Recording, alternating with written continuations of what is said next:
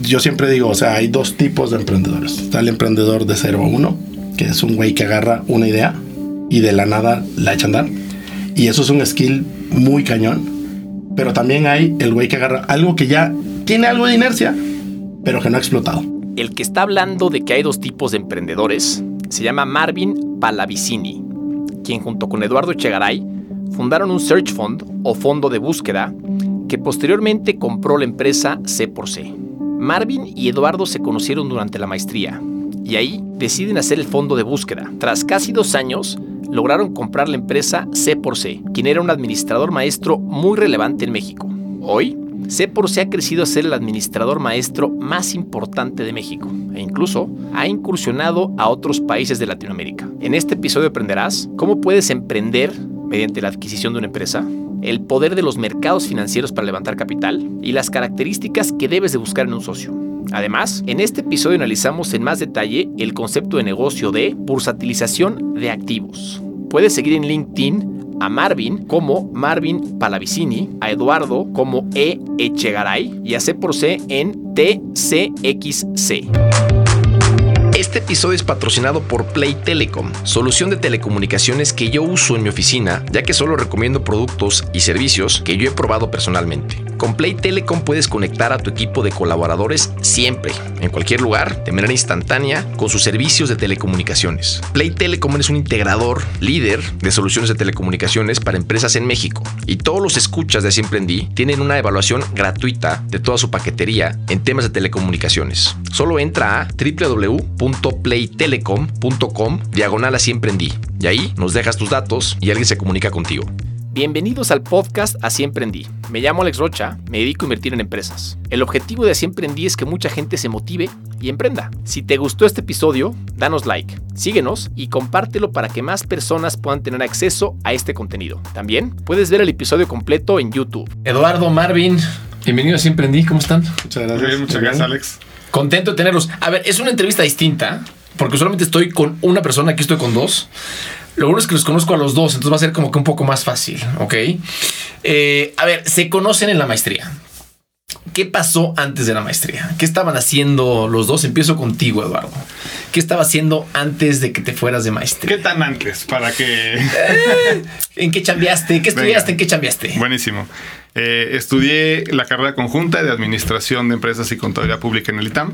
Sí primer chamba, empecé a trabajar en, en Mijares, un despacho de, abogados. Yo estaba en el área fiscal, estuve ahí un ratito, eh, pero tuve la oportunidad muy temprano en mi carrera de entrar a Advent International, que pues, del 2008, eh, y empezaba como el boom del private equity. Muy, muy joven, desde recién egresado de la carrera, me dan chance de entrar a Advent. Y ahí me echo seis años. Que, que en esa época que estás en Advent, Advent era la joya de la corona de capital privado en México, ¿no? Sin duda, era el fondo más grande de Latinoamérica, quita, quitando, quitando Brasil, era el más grande sin duda. Y el más grande de México de repente, ¿no? Sí, en México by far, ¿no? Empezaban algunas secades, pero que eran de cientos de millones de dólares. Secade es un certificado de capital de desarrollo, que es como baja el dinero a las afores a, este, a capital privado. Correcto. Y tú, mi estimado Marvin, que ahorita cacharán que tiene un pequeño acento. No, ni, ni tanto ya. Eh, sí, yo, yo, yo empecé, yo soy ingeniero civil, estudié, soy de Costa Rica, por eso un poco lo que dice Sí. Estudié ingeniería civil en el TEC, en Monterrey. O sea, me vine de Costa Rica a Monterrey. Estudié ¿Y es muy común hacer eso? En esa época sí. O sea, yo tengo una, una razón fuera de eso, es que mis papás se vinieron a México eh, por chamba a Guadalajara, pero yo estoy en ingeniería civil y solo daban ingeniería civil full carrera en el TEC en, Monterrey. En sí, pasaba igual con ingeniería química. Exacto. O hacías un par de semestritos en Guadalajara, pero luego te tienes que ir. Entonces, no, no, pues ya vete a Guadalajara, eh, a, Monterrey. Y entonces me fui a Monterrey, eh, estudié ingeniería civil. Yo tengo una carrera un poco más bumpy que Eduardo. No como que Eduardo muchos años de lo mismo. Mi primera chamba fue en construcción en Estados Unidos, project engineer en una obra en Bakersfield, California, en medio de, nowhere, ¿no? O sea, sol a todo lo que da, trabajaba sábados, domingos, pues estamos atrasados y pues no era lo mío. ¿no? O sea, un poco como que vas a tu primera chamba y reality check, ¿no? Muchos, a muchos nos pasa y, oye, pues la ingeniería civil, pues estaba chingón cuando hacías tus cálculos, pero de repente, pues no estar aquí en la obra todo el día no era lo mío. Y te quieres cambiar. Me regreso a Monterrey 2008, crisis, ¿no? Yo Sí. en el 2008, crisis financiera, y consigo una chamba haciendo finanzas, curiosamente, y más adelante se va a conectar con mucho, en eh, temas de desarrollo de Infonavit, ¿no? Ok. Donde hay como muchos fideicomisos, mucho desarrollo. Mucho- ¿Trabajando para el gobierno? no, trabajando para una desarrolladora que en aquel momento se llamaba Tierra Urbana, ¿no? Y hacíamos como 5 mil casas al, al, al- al año.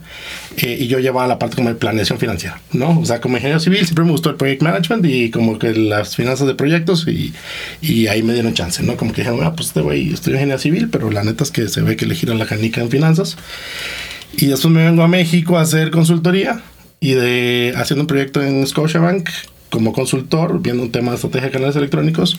eh, el cuate que nos contrata me dice, oye, ¿por qué no te quedas tú y ejecutas la, la estrategia? ¿no? Entonces entré a Scotia como O sea, empiezas como consultor y luego te acaban consultor. contratando. Hacen algo que no se debería hacer, que es, oye, te quedas con uno de los consultores, como Sí. él, pero es, oye, me quedo, pues te contrato tus proyectos, ¿no? Pero déjame Claro. este cuate aquí. Entonces me quedo, entro como subdirector de banca en línea y luego crezco muy rápido en el banco. La verdad es que tenía 26 años cuando me contrataron. Rápido me hacen director, era el director más joven que había tenido Scotiabank México en toda la historia. Y me dan la banca en línea, lanzo la banca móvil, la primera Scotiabank, lanzo, el primer token virtual y luego me dan los cajeros automáticos, un dólar de cabeza. Y después de eso ya me voy a la maestría, ¿no? O sea, mucho O sea, más. ahí, a pesar de, de, de tener un buen trayectoria en un banco grande, decides irte a la maestría. Sí, justo muy chistoso. Para en, el, en la época en la que estoy yéndome a la maestría o que estoy decidiendo irme o no, a mi jefe le ofrecen ser country manager de República Dominicana. Y entonces me dice, si yo me voy, nos vamos juntos, tú te vas conmigo, ya no te vas a la maestría, ¿no? Y entonces entras como esta tentación de Sí, me quiero Pues ya ir. la ¿Qué pasa? voy de expat, sí, además. sí, sí, sí. el, el, el rol de expat en Scotiabank es súper bien pagado y te pagan la escuela, te pagan todo, o sea, te dan casa, te dan todo lo que quieras. Sí. Y decía, uff, qué tentador. ¿Es eso o endeudarme hasta los dientes para irme a MIT, no? Y entonces, decisión muy dura, muy Sí. familiar, me acabo de casar y al final, pues, decido irme a MIT, ¿no? Y no estaría aquí si no lo hubiera hecho. Cierto. Entonces, a ver, se conocen, los aceptan en la maestría, es todo el rollo aplicar la madre, los aceptan en MIT. Y allá se hacen cuates desde el principio, desde el principio saben que van a hacer emprende- van a emprender juntos o, o- o- o cómo, cómo fue este. Te dejo a ti que, que- que nos digas. Sí, no, y es, es una historia curiosa porque en cuanto te aceptan a la maestría, mandan un correo, ¿no? Que están copiados muchas personas. Este, mandamos un mail como, oigan, los que estamos en México, hay que vernos. Total, nos acabamos viendo solo Marvin y yo. Los demás, por X o Y, no pudieron, estaban fuera de México, X. En el Joselo. Y nos vimos en el Joselo en Polanquito. Sí. Este, echamos un café y nos vimos ahí y después nos dejamos de ver tres meses hasta que nos encontramos en, en- en las, en el housing de familias de MIT que se llama Westgate. Ahí estábamos de vecinos, Marvin y yo, ¿no? Entonces yo iba con mi esposa Paulina, Marvin ya con su esposa Pili y ellas se vuelven súper amigas, nosotros más cuates.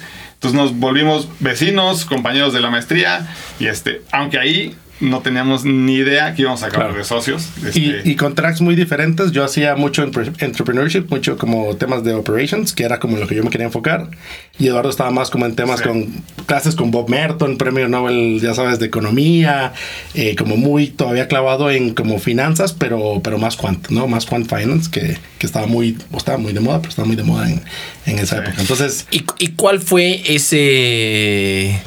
El cerillo que hizo que. Fue, fue realmente hasta a- casi, casi en el último semestre. Ajá. De repente yo estoy en la maestría. Son dos años de la maestría, entonces ya han pasado años. tres, estás en el, en el Exacto, cuarto en el- y en el último cuarto semestre. ya como que ya con, ya con ganas de, este, de que nunca se acabe, pero ya se va a acabar. Y voy a una plática que, que da Pacific Lake, que es el inversionista más grande en el mundo del Search Fund. Da Search Fund es un fondo de búsqueda. Es un fondo que ahorita de platicarás un poco qué es. Y este, pues voy a la plática con Pacific Lake y la da ahí un- el, el socio en ese momento que era eh, Cowley Andrews. Y lo escucho y digo, es que es esto, ¿no? Y tenía obviamente ya la historia de algunos searchers mexicanos muy exitosos. Ya había pasado Mario Sicilia, y ya estaban también Augusto y José Luis de Alpha Credit. Entonces tenía como el background, pero de repente caer en la realización de, ¿podría ser yo también uno de estos searchers en México? Porque aquí estamos hablando 2016, ¿no? Que todavía no tenía este boom el Search Fund en México. Y le platico a Marvin, le dije, Marvin, es que es esto. Creo que tenemos Pero, buenas... pero le dices, ¿es esto porque ya habían platicado de emprender o porque te latió que él podría ser tu, tu es muy socio? chistoso. Yo estaba haciendo una fintech de factoraje para México. O sea, yo me Ok. clavé a decir, Factoraje, México, pues hay que hacerlo mucho más fácil. La factura electrónica, cómo la apalancamos.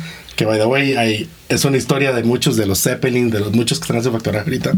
Y tú estaba muy clavado en eso, o sea, súper clavado. Vine, eh, de hecho, uno de los veranos, uno de los veranos, de los, de los periodos en los que hay un, entre un semestre y otro, vine a estar en México un mes completo a tratar de echar a andar, de hablar con gente y ver qué onda. ¿no? Entonces yo estaba muy clavado en mi rollo de, se llama Bottom Line y era una, una startup que estaba tratando de incubar, ¿no? Y, y cuando yo siempre digo, o sea, hay dos tipos de emprendedores. Está el emprendedor de 0 a 1, que es un güey que agarra una idea y de la nada la echa a andar.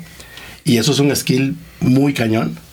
Pero también hay el güey que agarra algo que ya tiene algo de inercia, pero que no ha explotado, ¿no? Y, y hay quien hace de 0 a 10. 0 a 1, by the way, es Peter Thiel y tiene un libro y si no lo han leído, muy bueno, pero, pero, pero hay quien puede hacer de 0 a 10 pero muchos hacen solo de 0 a 1 y muchos hacen de 1 a 10, que es el scale up, ¿no? Y entonces, como que en esta rutina decir, es que no estoy yendo a ningún lado porque este emprendimiento que estoy tratando de hacer no logro como terminar de agarrar inercia. ¿Qué sigue? Contrata gente, ¿no? ¿De dónde? La lana, ¿no? Y como que en MIT todo es, pues, levanta lana, levanta lana, ¿no? Entonces vas a tratar de levantar lana y te vas a explicar el contexto a un americano y más bien como que te desanima, ¿no? Entonces, yo estaba como en esa crisis existencial de, pues es esto, no es esto, ¿qué es? Y de repente Eduardo un día así random de, güey, en una cena. Y tú, traes el tema de 0 a 1 y dices, pues aquí con esto ya puedo tener el 1. Ahora sí, eh, Eduardo, ¿qué, es un fondo de búsqueda? ¿Qué es un search fund? Claro, un, search fund es, es un, ya es un asset class, ya está clasificado como un asset class y es, es una búsqueda. Te pagan por buscar durante 24 meses una empresa para comprar. Entonces tienes una red de inversionistas, típicamente son entre 12 y 18 inversionistas, que cada uno pone alrededor de 50 mil dólares, para que con ese dinero tú te vayas a donde quieras y busques una empresa para adquirir. Ese, esos 50 mil dólares que te dieron ellos, que los usas para tu diligence, tu este, vivir, eh, estar viajando y demás, es un derecho que le da a los inversionistas para después invertir en la empresa que encontraste. Entonces te, te mandan a la búsqueda, ¿no? y por eso el término search fund. Entonces nosotros nos fuimos a, a México a buscar, ¿no? Que típicamente la gente busca. Conocían el mercado, tener experiencia ahí y de repente viene el inversionista quiere diversificarse y tener alguien que esté buscando en otro lado. Sin duda. Y este y bajo este modelo fue que decidimos emprender, ¿no? Bajo el modelo. ¿Qué, tan rápido fue levantar esta lana de búsqueda, Marvin? Eh, interesante. Cuando empiezas dices, oye, pues quién te va a dar 600 mil dólares a dos güeyes que no conocen, ¿no? Para que se la gasten en buscar y cómo saben que está. No, Porque literal es gasto, es un salario, ¿no? Es, salario y due diligence. Pero tú te puedes regresar a México, irte a Cancún y quedarte dos años pagándote un salario y nadie te mandar unos reportillos de vez en cuando y tanta, ¿no? Y la verdad es que es un, es un es un modelo muy basado en tema de confianza que luego para los latinos nos cuesta mucho, ¿no? Para los americanos es como muy común este tema, ¿no? Entonces, cuando empezamos con todo este tema, me acuerdo que tenemos un amigo argentino en común y decía, oye, che, pero ¿quién te va a dar tanto dinero para buscar? Es irreal, ese modelo no funciona. Creo que es importante decir que tradicionalmente los search funds se han, digamos, han proliferado en Harvard, en Stanford, un poquito ahorita en, en, Kellogg, han como promovido un poquito, pero, pero MIT estaba afuera de la comunidad de search fund, ¿no? O sea, como que no era el target...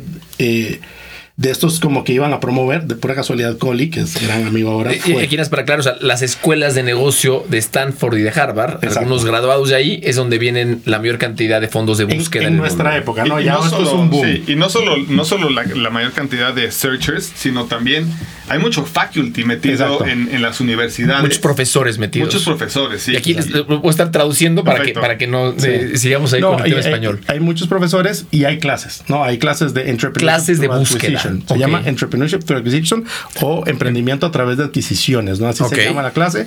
Hay otra clase que se llama, que estás en Stanford, de David Dodson. Todos estos terminaron siendo nuestros, nuestros inversionistas, ¿no? Pero que es eh, managing growing companies o manejando empresas en crecimiento, ¿no? Y, y, son como todas estas enseñanzas de lo que te vas a topar en el futuro dentro del modelo, ¿no? Y, volviendo al tema de qué tan fácil o difícil, como que vas primero con esta idea de decir, oye, pues, pues va a estar cañón, ¿no? entonces, lo, primero que tienes que hacer es te consigues un inversionista ancla, ¿no? Y en nuestro caso fue Pacific Lake, después de la plática vamos que, que es un fondo muy, el más grande, ¿no? El más grande de Search Funds y, es parte como de, de, un grupo. Que por cierto, ah, los, acabo, acabo de ver ahorita en Monstruo. Pero sí, son buenísimos. Son buenísimos. Y entonces eh, vamos con ellos, le platicamos, te pregunto un poco, oye, ¿quiénes son? No, ah, prepárenme, quiero, hay algo que se llama un PPM, Private Placement Memorandum, que es como el documento. Un documento en el cual dices qué es lo que vas a hacer. Exacto. Ajá. Pero consideren que Amin, ¿no? Y Amin, yo, Yo quiero tener Ajá. posición fuerte en su, en su fondo, porque ustedes dos me gustan.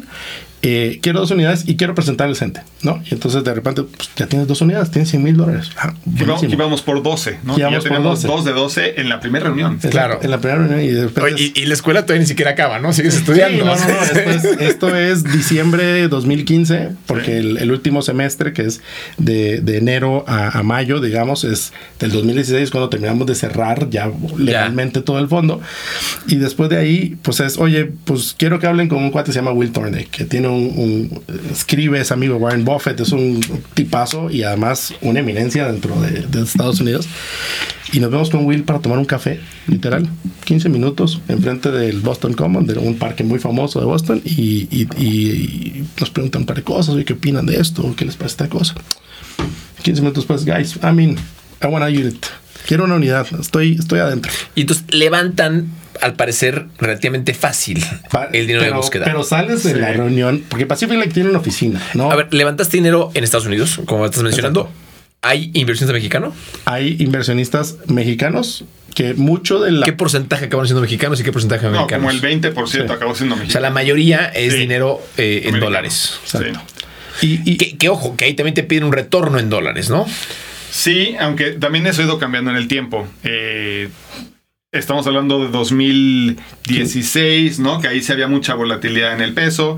Eh, incluso, pues cuando No había, nosotros- no había nuestro superpeso de ahorita. Exacto, no existía el superpeso, ¿no? Que eso es justo donde iba. Y sí, efectivamente, los fondos internacionales de búsqueda ya habían pactado con los americanos es, oye, mídeme mi retorno en la moneda que voy a comprar la empresa. Si voy a, si voy a comprar una empresa que genera dos pesos, Sí, lo- ideal es que en pesos. ¿no? Si compro una que tenga ahí algo de exposición a la frontera y genera dólares, está bien.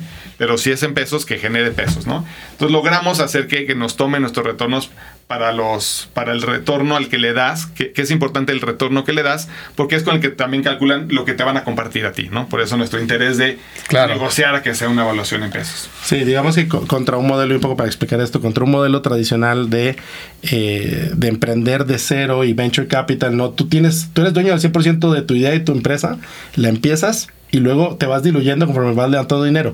En este caso no, en este caso te dicen, aquí está todo el dinero y dependiendo de lo que tú me hagas a mí ganar, yo te voy a compartir a ti. Depende ¿no? del resultado, es que te voy dando un porcentaje en la empresa. Entonces- y aquí, digo, para de- de cerrarlo y no entrar mucho en detalle, puedes llegar a tener hasta el 30% de la empresa Exacto. todo sale bien. ¿no? Exacto. Entonces, se vienen a México y arranca la búsqueda. Correcto. Ok. Eduardo, ¿cómo- ¿cómo fue la búsqueda? Eh, y más o menos, ¿cu- ¿cuántas compañías vieron? ¿Cuántas ofertas hicieron? ¿Cuánto tiempo Sí. les duró? Usualmente es dos años, ¿no? Sí, tienes, tienes aire para dos años, ¿no? Estos 600 mil dólares que levantas te dan para dos años. La verdad es que Marvin y yo siempre hemos sido ahorradores y cuidadores del gasto, entonces la verdad es que siempre estimamos que a nosotros nos iba a durar como 30 meses. Eh, y, pero empezamos a buscar y, y digo, me adelanto, ahorita me regreso.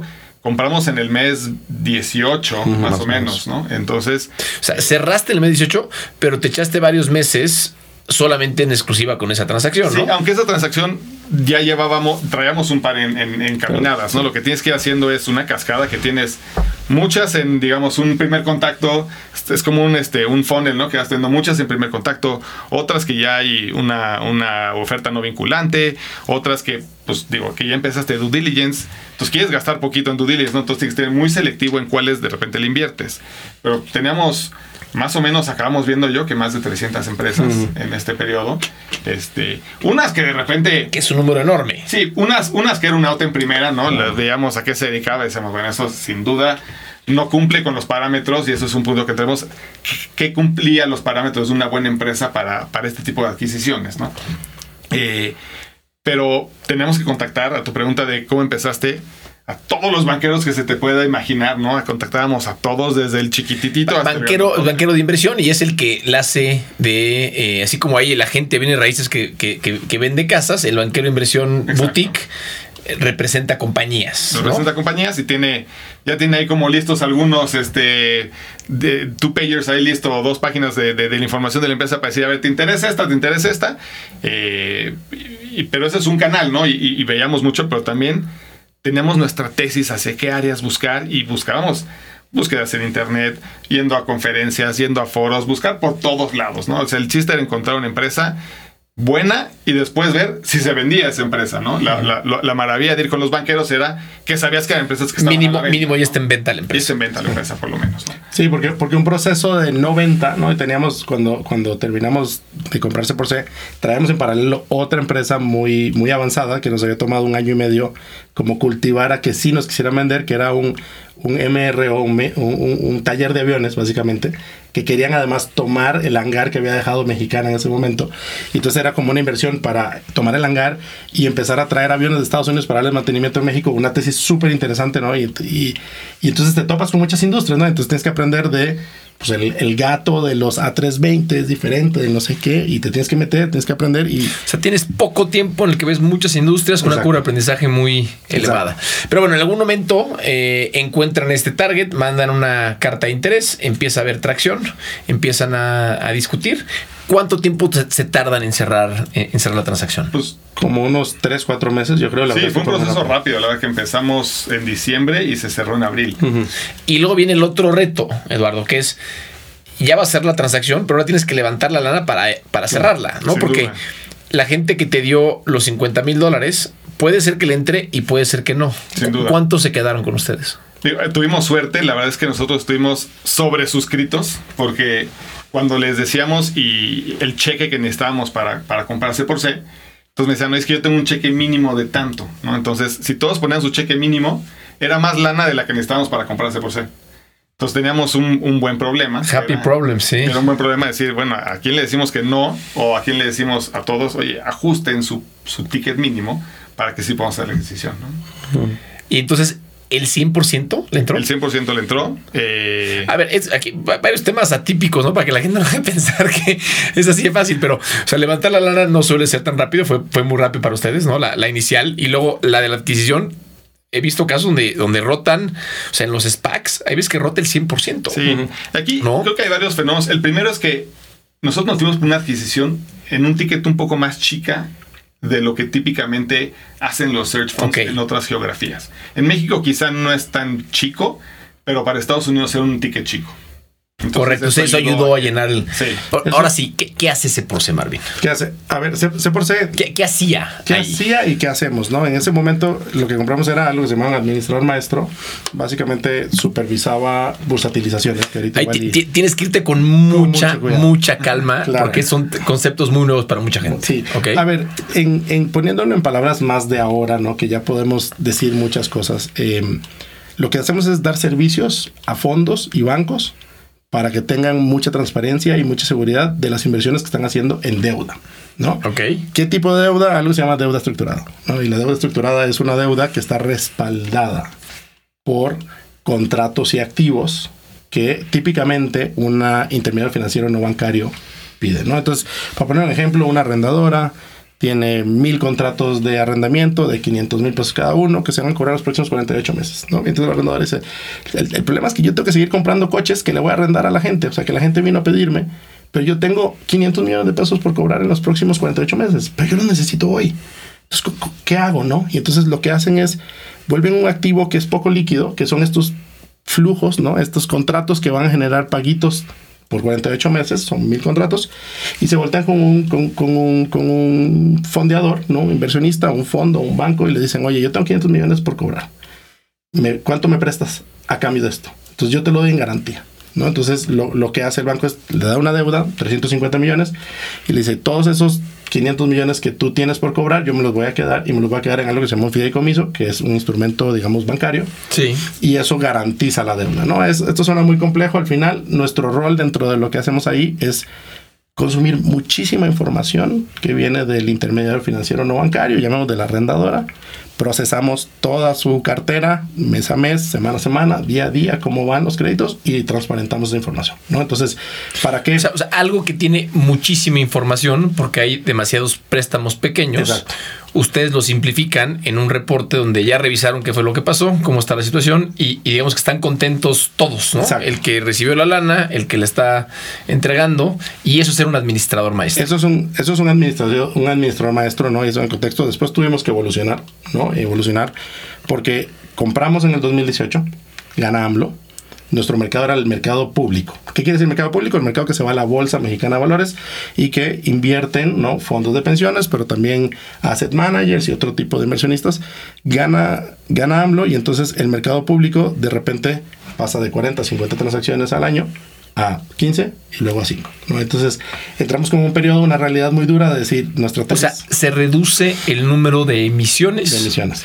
en los últimos cinco años. Exacto. Se viene de, de, Emisiones de deuda de deuda en el mercado público. mercado público. Y entonces nuestra tesis era, hay 40 y hay una penetración del 40% del servicio, vamos a hacer llegar a penetración de 90, 100, ¿no? Y nosotros éramos, somos y seguimos siendo líderes en el mercado, pero entonces vamos a aumentar la penetración, ¿no? Y de repente, pues sí, aumentamos la penetración al 100%, pero el tamaño del mercado cayó en Claro. el 50% o menos, ¿no?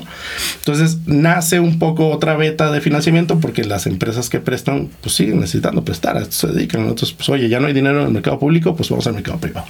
Y entonces empieza a entrar muchos fondos privados de deuda y muchos bancos eh, extranjeros, principalmente Estados Unidos, a prestar y prestar muy fuerte. Y entonces nos encuentran a nosotros como una alternativa a otros servicios que ellos tienen que se parece a lo que hacíamos, pero no es exactamente. Claro, o sea, lo hacías para el mercado público, ahora lo haces para el mercado privado. Exacto. Así emprendí. Gracias por escucharnos. Marvin y Eduardo ya nos hablaron de cómo se conocen y del lanzamiento del fondo de búsqueda. Ahora nos hablan de lo que está pasando en la industria fintech en México y lo que sé por sé está haciendo para potenciarlo. No olvides que todos los escuchas de Siempre Emprendí tienen una evaluación gratuita de toda su paquetería en telecomunicaciones con Play Telecom, quien yo uso en mi oficina. Solo entra a www.playtelecom.com, diagonal a Siempre Emprendí y déjanos tus datos.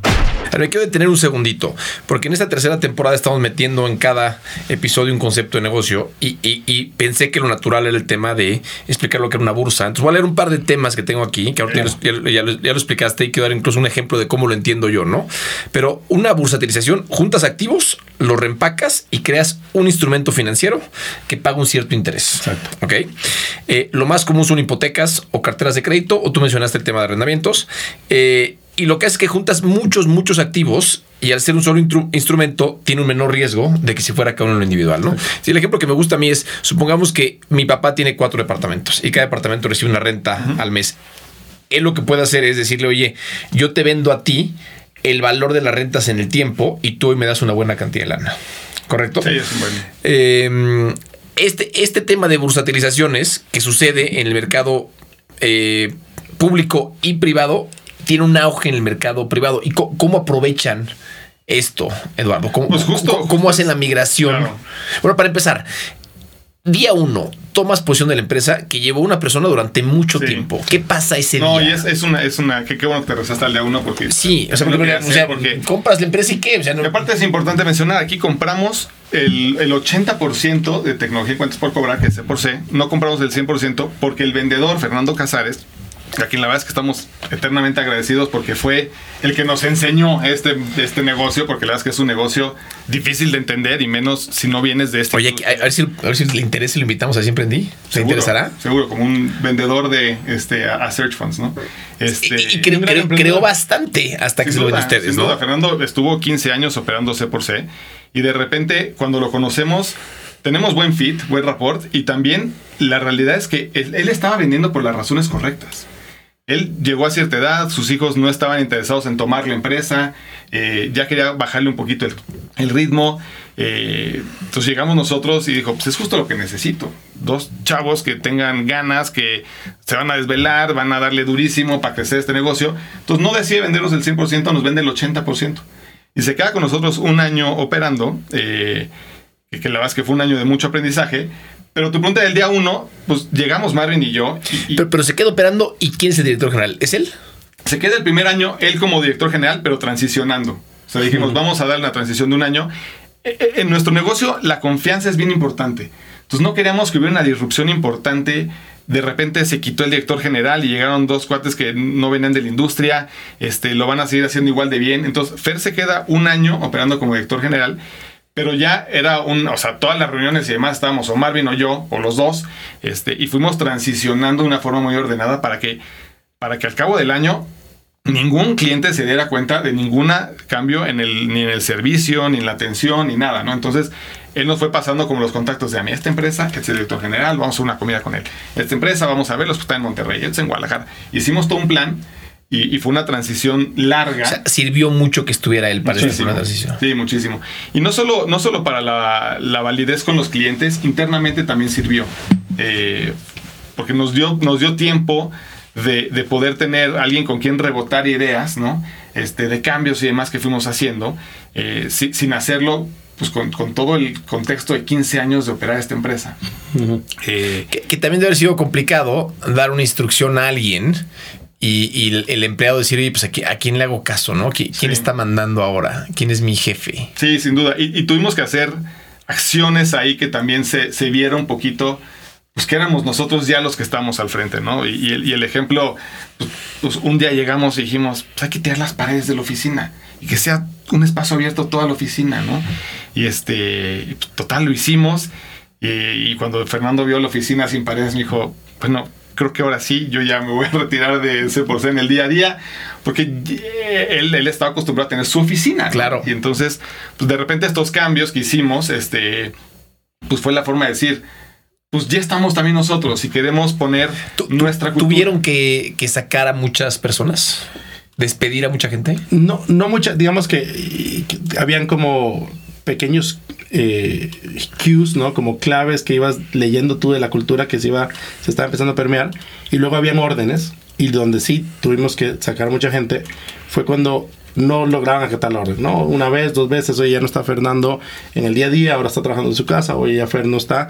Y había gente que seguía con ese, no, pues es que mi jefe es Fernando. O sea, ustedes vinieron, pero mi jefe es un cuate que todavía tiene correo, por cierto, de la empresa, ¿no? Y, y creo que cuando, más que sacar gente por algo de performance, porque eso fue algo que fuimos trabajando después, y después sí sacamos gente por el tema de performance, porque la empresa evolucionó, fue un tema más de quien no se alineó con nuestra cultura, ¿no? Y hay un ejemplo, había una persona que dirigía un equipo bastante grande que llegaba a mediodía, ¿no?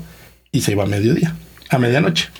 Entonces, los empleados sí tenían que llegar temprano, porque tenían que trabajar temprano. Pero cuando antes de mandar su reporte que tenían que mandar, lo tenían que revisar con, con esta persona. Y esta persona, pues llegaba a las 12, se acomodaba, empezaba a las 5 y si tú has llegado a las 7 para hacer tu reporte, pues a medianoche tú estás en la oficina esperando que te atendieran. ¿no? Y eso con nosotros no va. Y entonces pusimos una orden de que pues la gente tenía que llegar temprano. Y la persona que llegaba tarde, seguía llegando tarde. Entonces dijimos, ¿sabes qué? Sí. Pues va, ¿no? Y creo que mucho, mucho del, de, de, las situaciones iniciales donde tuvimos que sacar gente, porque tienes que entender también que llegas a un negocio, yo había operado equipos, eh, pero nunca me había creado un negocio completo, ¿no? Y, Eduardo, la misma situación. Entonces llegas a un negocio donde no sabes realmente ¿Qué implicaciones va a tener un cambio y tan te toca ya tomar decisiones. Y le preguntas a Fernando, porque sigue siendo investor y board member, y dice, van a despedir a esa persona pues esa persona hace el 80% de las responsabilidades están en esa persona. ¿Cómo lo van a hacer? Y entonces te, sí, te, te, da nervios, te, da miedo. Y decir, oye, pues estoy tomando una decisión muy arriesgada. Me estoy viendo como el típico chamaco que le dejan una empresa y no tiene la mayoría de lo que está haciendo y la va a echar a perder así, ¿no? Eh, long story short, o sea, haciéndole un poco la historia corta, pues esta, esta, esta, persona que era muy importante, relevante dentro de la organización, pues sale y empezamos a ver un cambio. Y entonces te empieza a agarrar un poco de confianza de, oye, pues no estoy tan tonto, ¿eh? O sea, como que, pues este feeling. Pude correr a esta persona y no pasó nada. No pasó nada. Y empiezas a darte cuenta, y eso creo que es un gran aprendizaje, que cuando, cuando ya sabes que tienes que, que dejar a alguien ir, ¿no? Como dicen los americanos, ¿no? Em, no le des más largas. Es doloroso, siempre es doloroso, porque alguien le tiene que dedicar tiempo. Pero creo que pecamos nosotros en los primeros dos años en ser demasiado eh, retardados en el proceso de despido de alguien que sabíamos que no iba a volar, ¿no? Y tratas de salvarlo y, creo que hay diferentes razones, ¿no? Hay, razones más humanas de, oye, este cuate tiene una familia, no sé qué, ayudémoslo a transicionar. Pero también las personas que sabes que te están afectando la cultura, esas son las primeras que tienes que hacer rápido, vamos, se va, o sea, como curita, ¿no? Y, y te toma tiempo tener esa confianza. ¿No? Y te toma tiempo el primer despido. O sea, digo, y Eduardo y a mí nos tocó hacer nuestro primer despido en la empresa, ¿no? Es de, oye, pues te toca a ti, güey, vas y pues, ¿cómo se despide a alguien? Claro, claro. Y apréndele. Ahora, digo, no quiero decir que somos unos expertos. Sí, pero ya tienes más callo. Pero empiezas a agarrar callo, ¿no? Y, y, eso sin duda es algo que tienes que aprender a hacer, ¿no? Parte de las decisiones que toman al ser este searchers, ¿no? En el fondo de búsqueda, es que ya que compres una empresa, por lo general se quedan como dos codirectores generales. Así es. En un principio había un director general, que era el, original, Fernando, y luego se quedan ustedes dos. ¿Cómo, fue, cómo fueron esas pláticas, Eduardo? ¿Cómo, fueron avanzando? y, eso nosotros lo teníamos mentalizado y procesado desde la búsqueda, ¿no? O sea, siempre supimos que en cuanto compráramos íbamos a ser co-CEOs, ¿no? O co-directores generales. Eh, y de repente ya cuando compramos la empresa y, le decimos a Fernando, vamos a transicionar a, los co-CEOs y a nuestro consejo, empieza a haber cierto aversión a, no pueden haber dos personas, ¿no? Las decisiones toman de una persona, no pueden existir dos personas tomando una decisión. La verdad es que Marvin y yo entre que somos reñoños y a veces nos ponemos la meta de leer el mismo libro al mismo tiempo y que llevamos trabajando ahora juntos ya casi 10 años, la verdad es que yo ya sé qué va a pensar Marvin y qué va, cómo va a pensar yo uno y otro a la vez, ¿no? Entonces... Hoy, pero, pero en su momento, ¿cómo convenciste a la gente? Lo como convencemos es, Marvin tiene un claro, y como comentaba al principio en su background, tiene un claro perfil operativo, sistemas, tecnología, este, optimización, muy ingenieril, ¿no? Es ingeniero civil. Eh, de mi lado era muy, pues venía del mundo del private equity. Contador. Este, contador, ¿no? Entonces, claramente, pues el contador pues, va a llevar la parte de las finanzas y el ingeniero va a llevar la parte de la logística y operaciones, ¿no? Entonces lo tenemos como muy claro. Y, y, en, este, en esta industria en la que entramos, ¿no? Y una de nuestras tesis de inversión cuando, cuando buscamos cualquier empresa decía que tengamos roles claros para cada uno de nosotros. No, no, nos veíamos en una empresa que los dos no tuviéramos ni idea qué íbamos a hacer en el día uno. En este era muy claro, porque los fondeadores eran, pues probablemente fondos o secades o bancos que de alguna forma habían lidiado en el mundo del private equity y que yo de alguna forma los había conocido en Advent. Eh, y Marvin tenía, pues había hecho online banking y cajeros y demás, entonces entendía perfectamente la tecnología C por C, que tenemos, es tecnología en cuentas por cobrar, es una empresa de tecnología en el fondo, porque tenemos un software con el que operamos, tenemos un equipo de desarrolladores y Marvin, si bien no es programador, entiende perfectamente bien la programación, entiende llevar equipos de tecnología. Venía de hacerlo de cierta manera. Entonces era muy claro cuáles sean, hasta dónde llegaba yo, hasta dónde llegaba Marvin. Y cuando hay traslape, nos entendemos también que nunca hubo un tema. No fue fácil de vender al consejo, a Fernando y demás pero la verdad es que nos, dejaron y, pues la verdad es que las cosas fueron funcionando bien. Y eso dejó de ser un tema muy rápido, ¿no? Sí, el pushback vino mucho de los mexicanos, porque los americanos, como están acostumbrados. Están muy acostumbrados. Entonces nos dejaron porque uno de nuestros board members, que era Pacific Lake, les dijo, a ver, así, funciona. O sea, no, pero es que cómo, así es denos chance, nosotros sabemos cómo funciona este tema y ellos van a aprender, si es que no saben, ¿no? Eh, entonces, realmente fue un tema de, pues, ese shock cultural de, oye, ¿qué es esto, no? una breve recapitulación, ¿no? Entonces, se conocen en la maestría, deciden hacer un fondo de búsqueda, buscan durante, me dijiste, 20, 18 meses? Sí, 18, 20 meses. Compranse por C, se queda un director general, entren ustedes dos, ¿ok? Con los retos que ahorita mencionabas de correr gente cómo empiezan a hacer el plan de crecimiento. Porque, porque tú lo arrancas, o sea, hablabas del 0 a 1. Aquí estás, no estás en 1, estás en 8, ¿no? O sea, es una empresa que ya trae bastante tracción. Y que lleva la 100. ¿Cómo, ¿Cómo la sigues creciendo? Sí, a ver, yo, yo creo que lo, interesante fue nos el primer reto que tuvimos fue como balazo de agua fría, pues este tema de que cae el mercado, ¿no? Y creo que eso es uno de los temas porque tú traes, pues, cuando, cuando compras, pues haces todo un plan, ¿no? Ya tienes como muy claro, oye, hay que, hay que maximizar productividad, hay que aumentar penetración y de repente te cambian el mercado, ¿no? Y entonces de repente es como un emprendimiento de cero. Oye, ¿a dónde está el mercado entonces si no es aquí? Entonces arrancamos mucho como tratando de entender, pues cuál es el producto que los nuevos fondeadores, que ya no es el mercado público, están buscando, ¿no? Y, es administración de respaldo, eh, agente de garantías, agente colateral, custodio. Y entonces empezamos a decir, a ver, ¿qué hacemos muy bien acá? ¿Y qué podemos hacer de eso que están buscando los, los nuevos, los nuevos que están entrando al mercado? ¿no? Y de ahí empezamos a desarrollar como líneas de negocio que se parecen, pero no son lo mismo que hacíamos en el 2018. ¿no? Y entonces... O sea, usas la tecnología usas el back office, por así decirlo. Exacto. Para crear un nuevo producto que ahora se adapte al, nuevo mercado. Que se adapte al nuevo mercado, pero seguimos teniendo el producto tradicional, que tampoco se ha muerto completamente, pero que no está, no está, no está en su auge, ¿no? Está, está muy, muy flat, muy plano el crecimiento.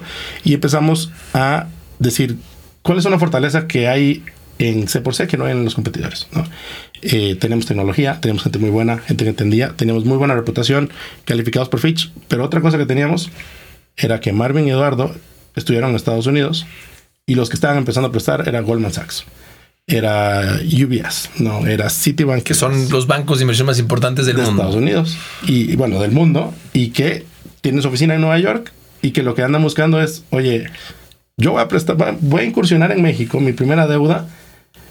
¿A quién le confío? O sea, ¿quién me puede decir si las cosas van bien o van mal? Y de repente los contactan con nosotros o nosotros los contactamos y se topan unos cuates que pues, no hablan tan mal inglés, estudiaron en una universidad que yo conozco, ¿no? Y que igual yo también estudié porque tenemos ese caso. Pues igual y prefiero confiarle a estos cuates que a un cuate que pues ni la menor idea, ¿no? Entonces empezamos a apalancar también esa, esa oportunidad que tuvimos de estudiar en Estados Unidos como un activo también de la empresa. Y entonces empezamos a arrancar este proceso de venta y, y terminamos, y un poco avanzando en ese punto, eh, terminamos, empezamos a entender que nuestro valor agregado no es el reporte que mandamos, es que probablemente somos la empresa que más entiende el producto de deuda estructurada, que es un producto muy de nicho en la región donde estamos, ¿no? En, en este caso México, ya hablaremos de Colombia, porque también tenemos oficina en Colombia, y nos empezamos a volver como el, pues el, la persona o las personas a las que viene la primera pregunta, oye, me están ofreciendo arrendamiento de coche, ¿qué me tengo que fijar? Ah, mira, oye, tienes que tener un seguro, el seguro tiene que estar endosado, te tienen que dar la factura. Aquí no Pagaré. existe el título, no. Aquí sí. no, el, el, el, título de Estados Unidos con el que te dan tu coche y es la pertenencia, no, eso se llama aquí factura, no. Oye, pero no hay registro público de la propiedad o de automotriz, no, no existe eso. Sí, hubo un intento, pero no funcionó. Entonces empezamos a volver este puente entre los inversionistas extranjeros que empiezan a ver muy buenos retornos en deuda en México y un mercado que, pues, de primera entrada, pues te, te asusta, ¿no? O claro. Sea, oye. Aquí creo que vale la pena hacer una pequeña pausa, y, y, Eduardo. Platícanos lo que ha pasado en términos de dinero entrando a México, que ha entrado una barbaridad en, en, temas fintech y el rol, o sea, uno, ese fenómeno y luego el rol que ha jugado claro. dentro de ese fenómeno se procede, porque yo creo que muy poca gente sabe que muchas, muchos de los unicornios que la gente escucha necesitaban que hubiera ciertos procesos y sistemas y se es gran parte de esos sistemas. Sin duda, sin duda. Y a veces como que nos, nos, nos choca que no salimos... No sales en la foto. No salimos en la foto, ¿no? Pero somos el andamiaje para que, sí. para que estén estas, estas transacciones, ¿no?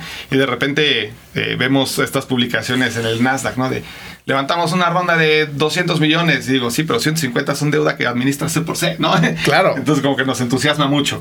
Eh, y sí, efectivamente, pues al, no existir este, este mercado público mexicano que te pueda fondear fintech eh, o, una, una versión un poquito a, prestar dinero, empieza a llegar dinero de, Estados Unidos principalmente a buscar tasas que en su vida han visto en Estados Unidos. Son tasas de doble dígito, que para Estados Unidos es como para una empresa que ya está en Chapter 11 o en, un evento de, de quiebra, pero son empresas que están creciendo, sanas, con buenas carteras, buenas originaciones. Entonces empieza a llegar mucho dinero de Estados Unidos y son los bancos que decía Marvin. Creo que primero fue Goldman Sachs que empieza a hacer transacciones grandototas, ¿no? Pero dicen, yo necesito todos estos y, y, le dicen agency services, ¿no? Que son servicios de agencia.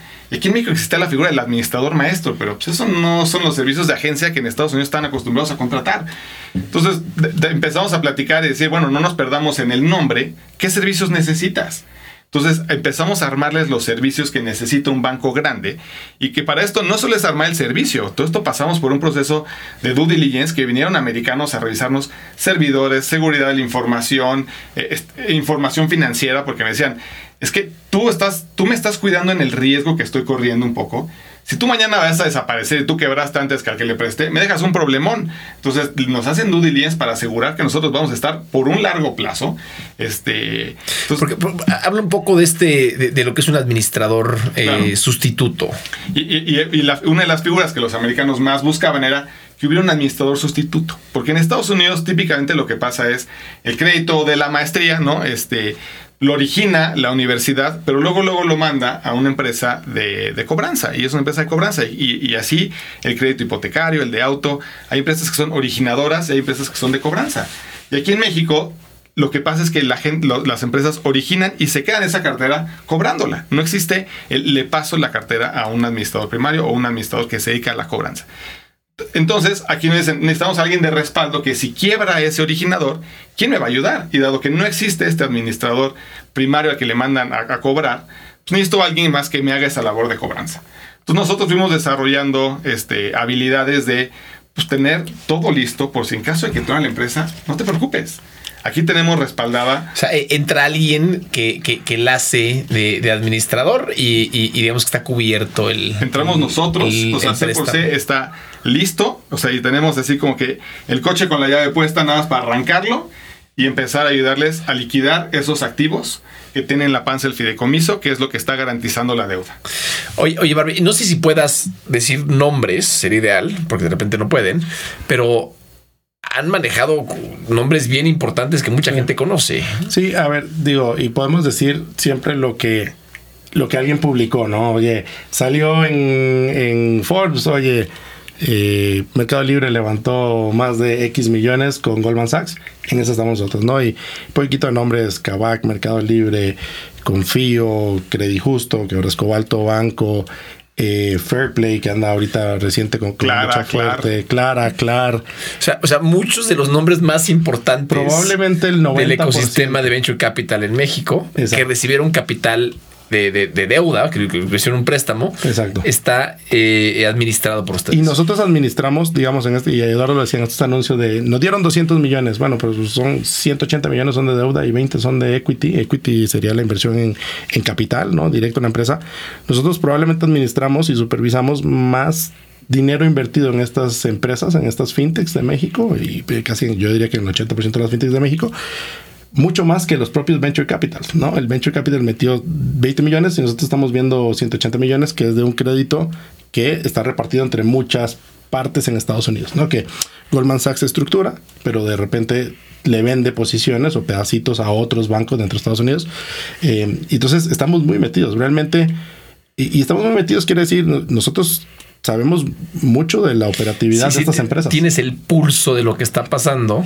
Exacto. Y, eh, cuántos coches se vendieron o no se vendieron, ¿no? Exacto. Este te, da ahí un, pulso importante de lo que está pasando. ¿Qué, sigue para C por C? Bueno, la, parte de la expansión internacional es algo que le ponemos mucho foco. Eh, y de lo que puedan platicar, ¿eh? Porque hay cosas de repente que están apenas cocinándose que no. Eh, no, pero la parte de la expansión internacional, yo creo que esa parte es fundamental. Platicaba Marvin de Colombia. En 2021 adquirimos una empresa con María Teresa González, que es nuestra socia en Colombia. Ella estaba lanzando un administrador maestro. Le compramos una participación de 50% en su empresa y somos socios. Y la que es una extraordinaria socia porque se maneja realmente sola, ¿no? Y nos dimos cuenta que ese fenómeno, porque tenemos operación en Costa Rica, Perú, eh, Colombia y México pero nos gustó más esta, esta forma de crecer con un socio local en cada país. Entonces, probablemente lo que sigue para C por C es seguir desarrollando los servicios aquí en México, pero también ir buscando estos partners locales que nos ayuden a ir siguiendo la marca. Cuando contactamos a María Teresa fue una sorpresa padrísima porque dijimos, oye, te hablamos de, de tecnología por cobrar. Y me dice, no lo puedo creer. Es que ustedes son el caso de estudio que he estado siguiendo para hacer mi empresa. O sea, es, increíble hablar con ustedes porque leí su calificación, o sea, toda la información que hay pública de ustedes me la domino mejor que ustedes, ¿no? O sea, yo soy su, su, fan. Entonces, este, encantada de unirme a trabajar con ustedes y nosotros la conocimos y es una persona de primera y también hubo una relación extraordinaria desde el principio. Entonces, fue una relación, una, una perfecta. Este, al día de hoy, la, la siguiente semana nos vamos a festejar los tres años de C por C Colombia. ¿Tres años? Tres, años. eso, eso fue completamente ustedes. Eso, eso, no, fue, eso no venía en la panza de lo que compraron. No. No, Ya Fernando, Fernando en el 2019 deja y todo lo que sigue un poco después de, operativamente, del 2019 en adelante, un poco ya es de nuestra cosecha. Y, creo que el primer gran riesgo que tomamos de crecimiento es, oye, expansión internacional, vamos a buscar otro país, diversificación de país también en, ese, entonces, eh, y, terminamos abriendo Colombia, ¿no? Y, terminamos abriendo Colombia y probando otro modelo en otro país, en Costa Rica, y decidiendo cuál es el modelo de expansión, porque también teníamos el modelo, vamos nosotros y hacemos todo, o traemos un experto. Y en esta idea de decir, tenemos que ser los, los el party, ¿no? La, la persona que más sabe de este producto en el mercado local. Esa es como nuestra estrategia, ¿no? Yo no voy a ir a abrir un país si no soy el cuate que más sabe de esto y al que le pueda venir a preguntar Goldman Sachs cualquier cosa, yo le voy a decir, ah, claro, domiciliación, déjame te explico qué es. Claro. Oye, a ver, eh, nos quedan muchos temas de la parte operativa, pero tenemos que empezar a, cerrar. Eh, y, empiezo contigo, Marvin. ¿Qué, consejo te hubiera gustado recibir antes de emprender? Mira, digo, y ahorita, ahorita que lo, que lo platicábamos, o sea, como que siempre tienes en mente muchas cosas. Yo creo que el, tema de, un, buen socio o buenos socios, ¿no? Em, yo, yo había tratado de emprender mucho antes que esa historia se quedara aquí en el tintero y tuve una muy mala socia, ¿no? Y, y hace toda la diferencia. Y es muy difícil saber quién va a ser un buen socio en el futuro en situaciones de estrés cuando ahorita estás en una ilusión de algo que vas a hacer nuevo, ¿no? Entonces yo creo que en la luna de miel todo es fácil. Todo es facilísimo. Entonces, tomarte un buen tiempo, interactuar, y yo creo interactuar en situaciones, oye, vete de viaje con tu socio, compartan cuarto, ¿no? Eduardo y yo al día de hoy una anécdota, al día de hoy cuando viajamos dormimos en el mismo cuarto para no gastar, porque además luego ahora los hoteles en Estados Unidos todos valen 400 Tan dólares. Carísimo, sí. Entonces, pero seguimos compartiendo en cuarto, ¿no? Y cuando fuimos a hacer el fundraising, compartimos cuarto, porque lo pagamos, éramos estudiantes, pero es, es forma de, me entiendo o no me entiendo, si no me puedo entender en un cuarto y no lo soporto, probablemente en tres años que estemos con temas complicados, pues no nos vamos a aguantar, ¿no? Entonces, si, si vas a arrancar un negocio, es padrísimo que alguien te diga, yo, yo le entro, pero sacar el tiempo para conocer, conocer a la familia, porque la familia dentro del contexto de la persona con la que te estás asociando también juega, ¿no?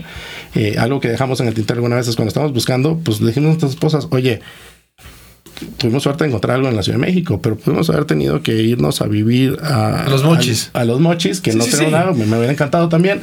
No, pero, pero, implica cambiar tu, tu, tu, lugar de vida, ¿no? Exacto. Entonces, asegúrate de sacar suficiente tiempo, no te, no te, no te apresures cuando escogas un socio, porque además es muy caro. Porque deshacer una sociedad es como un divorcio, ¿no? Es realmente un eh, proceso yo, muy... Yo creo que es hasta más, más complicado. En tu caso, Eduardo. Yo iba a decir eso, pero ya No, eh, yo creo que la otra que, que, nos ha pasado y creo que le pasa a todo emprendedor es no dejarte distraer de repente por... Y, hay ahorita una dinámica como de el presumir, el tuve una ronda más grande o mira mi perfil en no sé dónde. Y esos, esos objetos brillantes o esos espejitos que de repente entre emprendedores se presumen, ¿no? Te distraen, te distraen de tu objetivo último, es crear una relación, una, una empresa de largo plazo que sea sostenible en el tiempo que sea rentable, que generes empleo, que generes bienestar en tu comunidad. No distraerte con esos eh, celos de, de, otros que le está yendo mejor, ¿no? O, que quizás está fingiendo que le está yendo mejor, pero imaginemos que a todo le está yendo mejor. Tú enfócate, trabájale, trabájale duro. No te distraigas, no sigue dando. Sigue dando, ¿no? ¿Dónde podemos seguirlos a ustedes? No podemos ir a C por C. Pues mira, C, por C estamos bastante activos en, en, En LinkedIn. Eh, nosotros en lo personal, la verdad es que somos bastante malos con redes sociales. Este, entonces sí, yo creo que... ¿Los pueden seguir en LinkedIn? ¿Cómo, aparecen en LinkedIn? Sí, en LinkedIn está, eh, está como C por C. Sí. Eh, y está C por C, y pero también si lo buscas como tecnología encuentras por cobrar te aparece. Y este, digo, tanto yo como yo tengo Twitter, eh, Chegaray. Eh, y Marvin creo que sí es más... No, este, sí, tengo Twitter, pero no lo uso tanto. me, me, me, enfoco bien. Eh, no, pero a ver, LinkedIn, eh, Tecnología por Cobrar. Yo estoy como Marvin Palavicini, súper raro el nombre. Soy un, bueno, hay dos, mi papá y yo, eh, pero te van a encontrar a, mí, Eduardo Echegaray con T, Echegaray con T. Eh, los dos estamos en LinkedIn. Si nos escriben por LinkedIn, contestamos. O sea, somos muy activos en, si luego nos busca gente por ahí.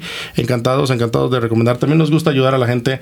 Si alguien tiene preguntas, interés en Search Funds, interés en la deuda. No, no, a ver, nos van a buscar, nos van a buscar. Eh, encantado de la vida, búsquenos por LinkedIn eh, y también cporc.com.mx, esa es nuestra página, una C, una X, una C.com.mx. Eh, ahí también está nuestra información de contacto de la empresa, un mail que, atendemos constantemente Eduardo y yo. y, si no, échenos una llamada. De hecho, dentro de la, dentro de la página de internet está el número de teléfono y pues siempre estamos muy abiertos a hablar. Buenísimo. Me, me mandaron una serie de libros que les que les guste, eh, les han servido, los vamos a mencionar en los show notes. No dio tiempo ahorita de, incluirlos, pero nos quedamos, da para una segunda entrevista, ¿eh? después veremos. Cuando, guste. Eh, gracias a los dos. Muchas gracias. Gracias, gracias, gracias Alex. Así emprendí. La historia detrás de los grandes negocios.